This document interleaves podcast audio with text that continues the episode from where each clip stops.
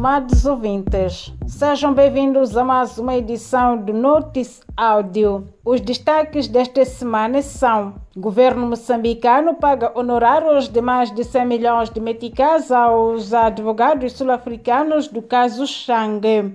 Cabo Delgado. Ataques, chuvas e cobranças ilícitas para escolta de viaturas.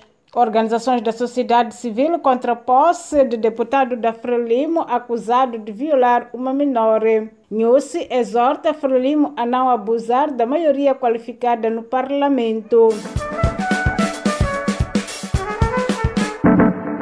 Decisão do governo moçambicano de entrar na disputa pela extradição para Moçambique do ex-ministro das Finanças, Manuel Changa, está a custar milhões de meticais aos cofres do Estado, reporta o CIP. De julho de 2019, o governo já pagou pelo menos 23 milhões de randas, que equivalem a mais de 100 milhões de meticais, à empresa de advogados que representa a Procuradoria-Geral da República em tribunais da África do Sul. O CIP entende que Manuel Chang deve ser extraditado, julgado nos Estados Unidos de América e, posteriormente, transferido para Moçambique, onde também poderá ser julgado. O CIP defende que a Procuradoria-Geral da República deve desistir de tentar extraditar Manuel Chang para Moçambique e concentrar esforços na recuperação de bens comprados com dinheiro das dívidas ocultas e na investigação e acusação das pessoas já detidas em Moçambique.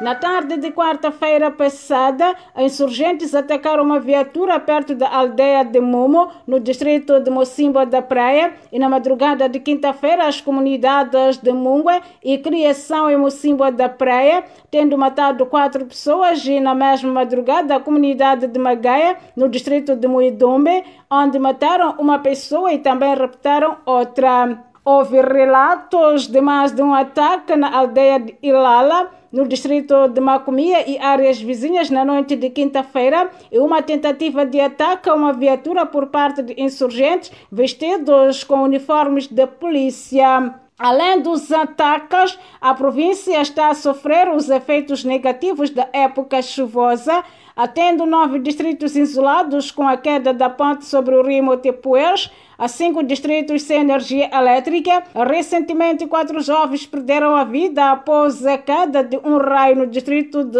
Ure.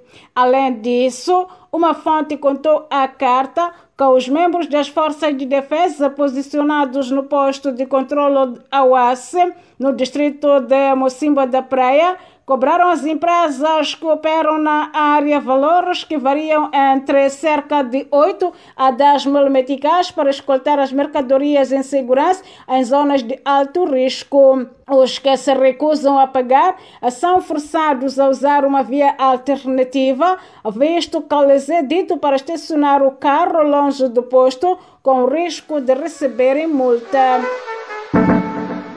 Cerca de 30 organizações de direitos humanos pediram a suspensão da tomada de posse do deputado da Frelimo, Alberto Nikis, porque contra eles tem em curso um processo criminal em Gaza sob a acusação de violação de uma menina de 13 anos de idade.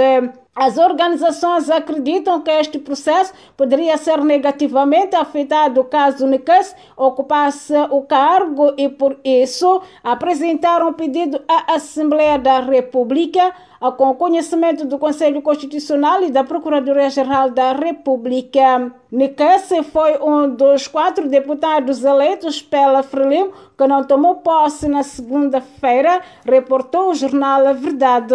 O partido ainda não se pronunciou em relação ao assunto e ele tem ainda 30 dias para tomar posse. O presidente da República, Felipe Nunes, exortou a Frelimo a não abusar da maioria no parlamento para fazer passar tudo o que deseja. Nesta legislatura, a Frelimo tem 184 deputados. A Renamo, o maior partido da oposição, tem 60 e o MDM seja a segunda news que é igualmente presidente da Frelimo. Este formato pode criar a percepção de que tudo será decidido pela bancada tida como superior porque é a maioritária. Esta é uma percepção que deve ser desconstruída através de um trabalho consistente visando a criação de consensos sempre que possível. Falando na segunda-feira, na cerimônia de tomada de posse dos novos deputados, Nhussa disse aos seus camaradas para que tenham sempre presente que, acima das bancadas parlamentares, estão Moçambique e os moçambicanos. Esta foi mais uma edição do Notice Audio. Fique ligado aos nossos canais no Telegram e WhatsApp. Ou dê um like à página do Notice Audio no Facebook para receber mais notícias semanalmente. Fique atento à próxima edição.